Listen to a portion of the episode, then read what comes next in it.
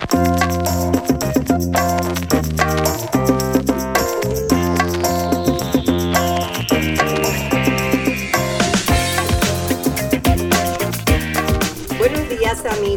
Saluda Mildred Cortés en su programa desde la EEA, desde la Estación Experimental Agrícola. Y hoy nuevamente me encuentro con la licenciada Lorna Campos, especialista en alimento y nutrición del programa de educación en alimentos y nutrición del Servicio de Extensión Agrícola que es el PEAN. Ustedes saben que en casi todos los municipios, ¿verdad? Hay una representación del Servicio de Extensión Agrícola que es del PEAN y se dedican a educar a las amas de casa sobre el mejor uso de los alimentos. Es un programa que brinda gran apoyo verdaderamente a las familias en Puerto Rico. Buenos días, Lorna. Buenos días, Mildred. Gracias por la invitación.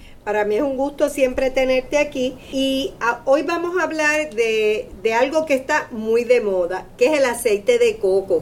Lorna, ¿por qué tú crees que el aceite de coco ha estado tan de moda últimamente? Hicimos hace, hace un tiempito un programa sobre las dietas de moda. También el aceite de coco está de moda. Háblanos un poco sobre el aceite de, coco, cuáles son sus virtudes, sus beneficios y por qué tú crees que la gente eh, ha puesto su mirada en el aceite de coco. El aceite de coco es considerado, ¿verdad?, por muchos últimamente como un superalimento y es que algunos le atribuyen, ¿verdad?, ciertas propiedades, reclamos de salud, como por ejemplo para mejorar el peso, para problemas de Alzheimer, para controlar problemas de tiroides. Pero Mildred, la ciencia detrás de este alimento, ¿verdad?, puede indicar que es un tipo de, aceite con mucho contenido de grasa saturada.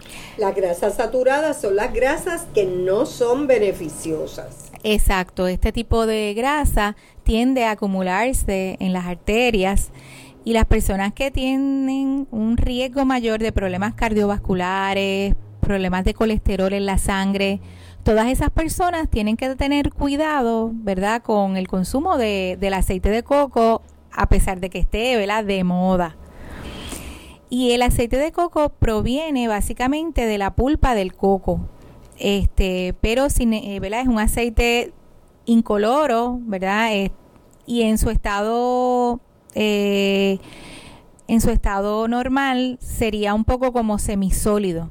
No contiene colesterol, claro está, por ser de origen vegetal, pero definitivamente contiene muchos ácidos grasos saturados. Así que el que no contenga colesterol no quiere decir necesariamente que sea beneficioso, aunque tiene sus virtudes. Exacto, definitivamente tiene sus virtudes, su composición química es una que contiene mucha cantidad de ácido láurico. Y el ácido láurico es un tipo de ácido graso de cadena media. Eh, y entonces, este tipo de cadena media se caracteriza porque su absorción ocurre a través de el otro, otro tipo de metabolismo más eficiente, que es a través del hígado.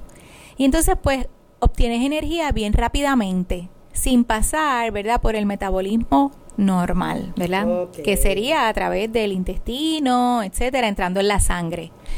Y esa es la diferencia básicamente, y es lo que le llaman los ácidos grasos de cadena mediana o media, ¿verdad? Y estos ácidos grasos, por ejemplo, el famoso MCT, el aceite MCT, es un aceite que se utiliza a nivel eh, terapéutico, a nivel eh, farmacéutico y se utiliza para ciertas condiciones médicas, ¿verdad? Como problemas de absorción de grasas, problemas metabólicos, pacientes que están este, encamados, pacientes que no tienen eh, buena eh, absorción, gastan mucho calóricamente, ¿verdad? Pacientes realmente enfermos, severamente enfermos, pueden utilizar este tipo de grasa. Ahora, eh, el consumidor, básicamente, ¿verdad? el aceite de coco que vemos para el consumidor, contiene bien poquita cantidad de este tipo de aceite, por ejemplo, del láurico, ¿verdad? Contiene solamente un 13% el aceite de coco que vemos para el consumidor.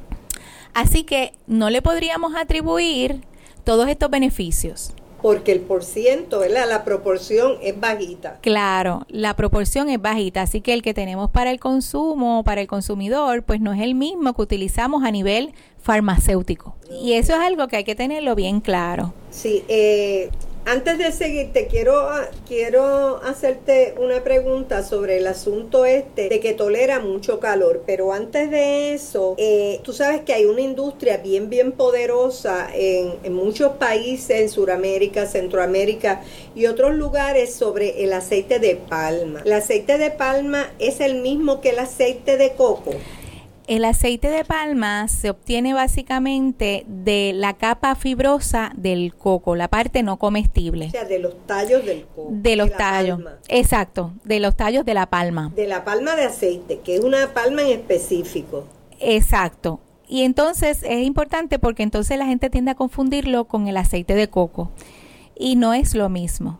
Su composición química tampoco es la misma y sus propiedades son bien diferentes, ¿verdad? O, sea, que... El aceite de coco proviene de la nuez, del coco. Exacto, del fruto. Del fruto, de la pulpa del coco, por eso es blanca. Exacto. Si no la mete en la nevera, por lo menos mi experiencia que le he comprado, cuando la, me, la pongo en la nevera que se solidifica, es blanca completamente. Exacto, se vuelve como blancuzca.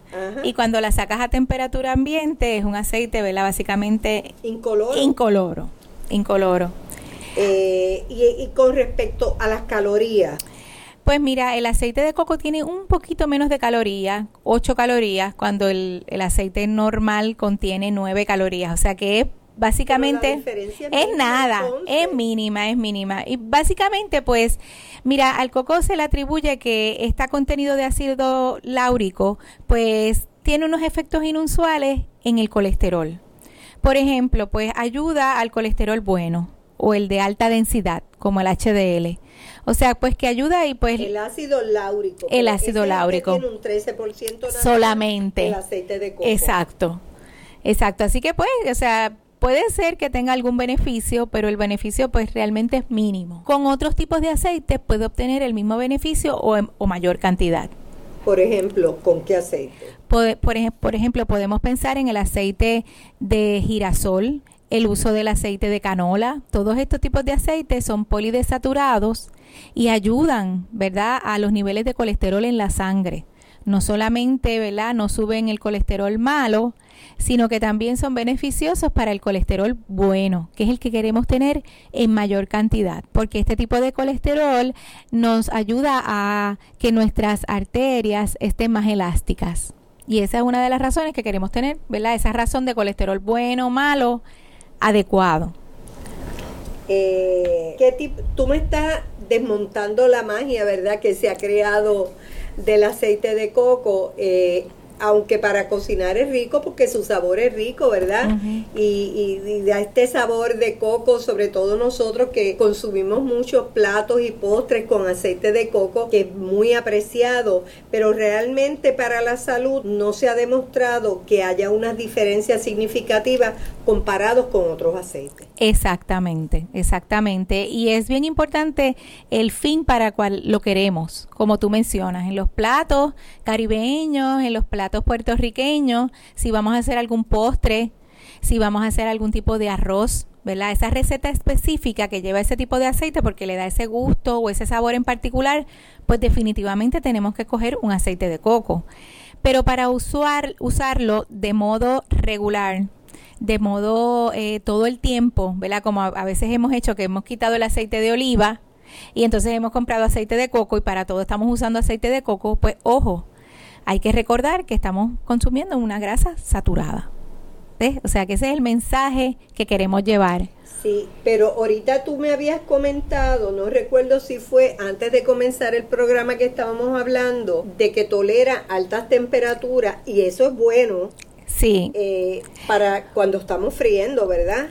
Sí, definitivamente. Por ejemplo, en el mercado podemos encontrar diferentes tipos de aceite también podemos encontrar el aceite de coco extra virgen.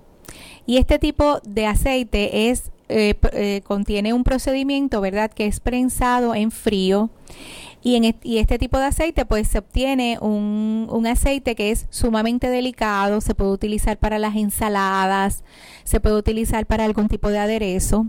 Este pues no es tan resistente al calor. Pero sin embargo tenemos otro tipo de aceite de coco que pues este, ¿verdad? Sí se utiliza porque su es más resistente al calor, no se oxida tan rápidamente y se puede utilizar para freír, ¿verdad? Que lo podemos utilizar para freír.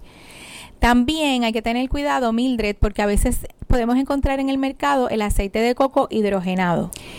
Y, este también, pues, este... decir hidrogenado? Hidrogenado es que le estamos añadiendo hidrógeno, ¿verdad? A este tipo de aceite y lo estamos convirtiendo en un, un aceite un poco más resistente.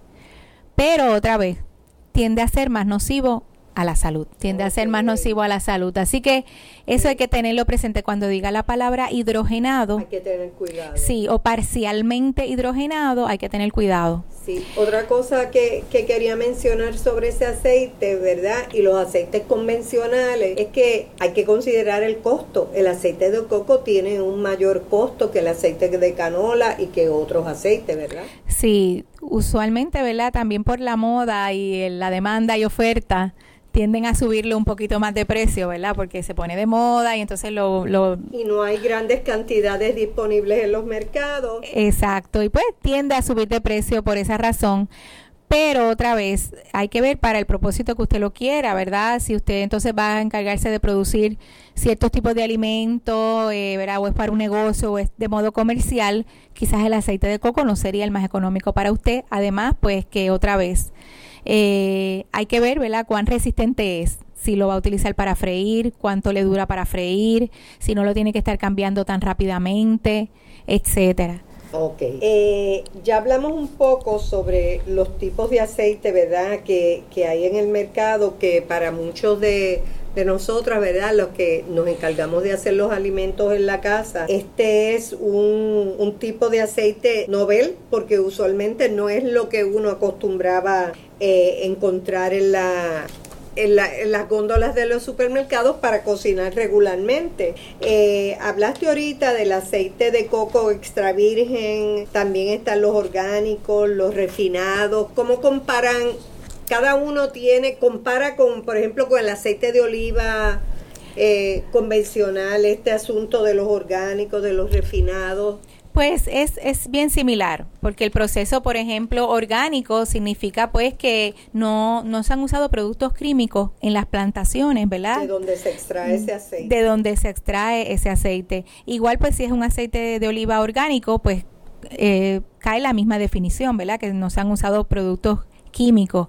Cuando es refinado, pues otra vez hay un procedimiento en el que intervienen ciertos agentes químicos y físicos y le quitan valor nutricional a ese, a ese tipo de aceite, sea de coco, sea de oliva, sea de canola, etcétera, ¿verdad?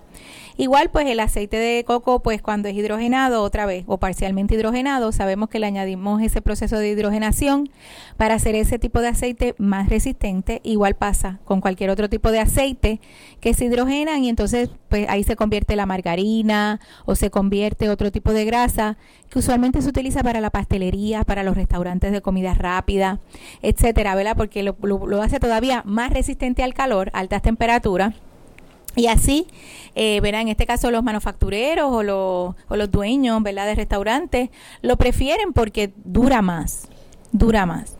Sí, y, y, volviendo un poco a la salud, eh, cuando empezamos a hablar, tú dijiste que con un producto vegetal no tenía colesterol, pero puede aumentar, puede tener el efecto de aumentar el colesterol. Claro, claro que sí. A pesar de que el ácido láurico, como mencionamos antes, tiene unas propiedades ¿verdad? un poco beneficiosas, no es tanta la cantidad que consumimos en él. Así que, pues, no podemos adjudicarle el 100% de estos beneficios. Por tal motivo, pues, mira, estamos pues recomendando que, que las personas con problemas cardiovasculares, con riesgos de, de colesterol elevado, tengan cuidado. Piensen que están consumiendo una grasa saturada. Y las guías dietarias te recomiendan ahora hacer variedad. Variedad en los aceites que utilices. no solo ¿verdad? utilizarlos con moderación, pero sino hacer variedad en ellos. Utilizar, por ejemplo, algunas otras fuentes como las polidesaturadas, como mencionábamos, o las monodesaturadas como el aceite de oliva, el aceite de canola, el aceite de girasol, el aceite de semillas. Todo este tipo de aceite pues contienen una razón de ácidos grasos que no son saturados, que son beneficiosos para esa salud cardiovascular. Y otra vez, usted tiene que pensar en el fin para que usted quiere, ¿verdad? El aceite, si es para una receta, para algo esporádico, pero para, para uso común o, uso diario, pues las mismas guías dietarias recomiendan, ¿verdad? Que puede elegir grasas más saludables en general, ¿verdad? Grasas más saludables. Así que el aceite de coco definitivamente, ¿verdad? Este sí tiene, ¿verdad? Unas propiedades que, que le, podemos atribuir, el sabor peculiar, lo, resistente al calor. Ahí se utiliza hasta para los beneficios para la piel, para el pelo, ¿verdad? O sea, pero por ejemplo, otro uso. Tú dices la piel, el pelo, no es en la ingesta, es aplicando. Es aplicándola, exacto. Sería, ¿verdad? Este, a, nivel de eh, e, externo, ¿verdad? A nivel de externo.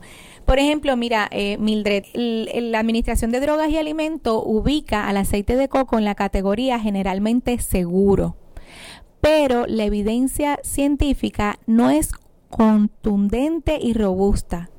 Más bien es basada en testimonios, que entonces como tal todavía no le podemos hacer ningún reclamo de salud de que realmente, ¿verdad? Este funcione, porque toda la evidencia científica no no es contundente. No ha arrojado eso de manera contundente. Exacto. Y entonces, pero pues, mira, también hay evidencia limitada que apoya el uso tópico, ¿verdad? Que por ejemplo es para dermatitis atópica, para la prevención de caries dentales, se puede usar para la pérdida del cabello o el daño del cabello. Aplicándolo en la base del cabello. Aplicándolo en la base del cabello para la exposición a los rayos ultra, ultravioleta. Sin embargo, se necesita más estudios. O sea que en este caso, otra vez, la Administración de Drogas y Alimentos dice, mira, hay una evidencia limitada. Continuamos ¿verdad? Lo continúan estudiando y a lo mejor en un futuro nuestra información cambie, quién sabe. Pero a este momento la evidencia que hay... que es el precavido. Exacto, no es contundente, no es robusta para poder adjudicarle estos reclamos de salud. Ok. ¿Cómo vamos a almacenar? Si yo, por ejemplo, yo que compré hace poco aceite de coco eh, para una receta básicamente eh, que me gustó mucho. ¿Cómo yo puedo almacenar el aceite de coco que me quedó? Sí, Mildred, el aceite de coco debe protegerse de la luz directa del sol porque esto puede, o de, o de, o de calor, ¿verdad? Porque puede hacer que se oxide, que donde usted lo esté almacenando, esos rayos ultravioletas estén alterando las propiedades físicas de ese aceite.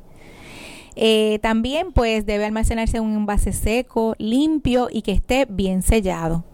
Lo puede tener en la nevera, pero sabe que entonces va a estar un poquito más sólido cuando lo vaya a utilizar. Este también pues es sumamente resistente dura bastante tiempo. ¿Por qué? Porque de por sí su naturaleza eh, tiene, ¿verdad? Esta, estos ácidos grasos otra vez lo hacen resistente a hongos, a bacterias, a calor, a altas temperaturas, en comparación con otros aceites. Así que ahí hay que darle la estrellita al aceite de coco. Em, Así que, resumiendo, el aceite de coco tiene unas virtudes parece tener unos beneficios y lo podemos usar como utilizamos otras cosas eh, de con moderación cuidadosa y no tratar de hasta tanto no se demuestre lo contrario no sea el aceite principal que utilizamos continuamente para consumo por el peligro de las grasas saturadas. Así que eh, tenemos ahí, ¿verdad?, unas recomendaciones claras sobre el aceite de coco. Sí, y definitivamente, ¿verdad? para concluir, la Academia de Nutrición y Dietética, las guías dietarias americanas, ¿verdad? Este, pues están recomendando reducir el consumo de grasas saturadas en general. Así que tenemos que tener cuidado, ¿verdad? Sea de cuál fuente venga, eh, consumir menos grasas saturadas es el mensaje. Ese es el mensaje. ¿Y cuánto es la moderación? ¿A cuánto, por ejemplo, cuánto tú te refieres, por ejemplo, para el uso de mantequilla, de mantecas, de aceite diario, por ejemplo? ¿Cuánto es moderación? Cuando es grasa saturada, recomiendan de un 7 a un 10% de tus calorías. Por ejemplo, basado en una dieta de 2.000 calorías, esto equivale de 3 a 4 cucharaditas. Así que es bien poquita la cantidad. O sea, sí, pero por otro lado, como te digo, nadie consume eh, tanta tanta mantequilla o tanta... Me parece que es razonable, porque inclusive en unos tostones tú no te vas a llevar cuatro cucharaditas de, grasa, ¿verdad? Y como quiera que sea, pues si por ejemplo, si por la mañana a ti te encanta el pan con mantequilla, que sabes que ahí tienes una fuente de saturado, pues ya tú sabes que, mira, al pan yo le pongo eh, quizás dos cucharaditas. Pues entonces ya tienes tus dos cucharaditas el resto del día, pues tratas entonces de, evitar, exacto, evitar entonces ese consumo excesivo de grasa saturada. O si sabes que ese día vas a comerte una fritura, pues entonces por la mañana di no, no voy a añadirle mantequilla al pan porque al mediodía o por la tarde voy a utilizar una fritura. Así que pues es para que el consumidor tenga una idea más o menos de esas cuatro cucharaditas al día de grasa saturada. yo creo que es razonable lo que nos has dicho, me parece bien interesante. Recuerden amigos, a quien le guste el aceite de coco, su sabor no es que no lo pueda consumir, es que lo consuma con moderación y me parece que es una recomendación generalizada para todas las grasas. Pues Lorna, me parece muy interesante el programa, muchas gracias. Gracias a ti por eh, invitarme. De verdad, no, para mí es un gusto y además estas son de las cosas que se ponen de moda en la dieta de nosotros, eh, porque ahora todo hay muchísimas recetas, inclusive que la tomes con el café, una cucharadita de, de, aceite de coco, usted decida, ¿verdad? Sí. Usted es el que dirige su, su vida. Y, y a veces, mira, Mildred, nos hacemos los laboratorios y decimos, ay, no sé por qué me subió el colesterol o no sé por qué lo tengo tan alto, pues verifica a ver qué estás haciendo. A lo mejor es ese aceite de coco que empezaste a añadir, que en tu caso, ¿verdad? Si es en exceso, pues te alteró tus niveles de colesterol en sangre. O sea que tengan cuidado. Tengan cuidado, individualicen siempre las recomendaciones y sepan lo que les aplica a ustedes y lo que no. Nosotros aquí le dimos ya hoy la ciencia, la ciencia del aceite de coco la práctica la, la, pone en práctica en vigor usted. Exacto. Así que Muchas gracias, Lorna. Nos vemos en una próxima ocasión hablando de cosas bien interesantes relacionadas con la dieta. Gracias. Amigos, y ustedes recuerden que nos pueden escuchar la próxima semana en otro programa bien interesante. Pueden buscarnos en Facebook desde la EA, en iTunes desde la EA, en uprm.edu, en la biblioteca. Así que buenos días y que sigan muy bien.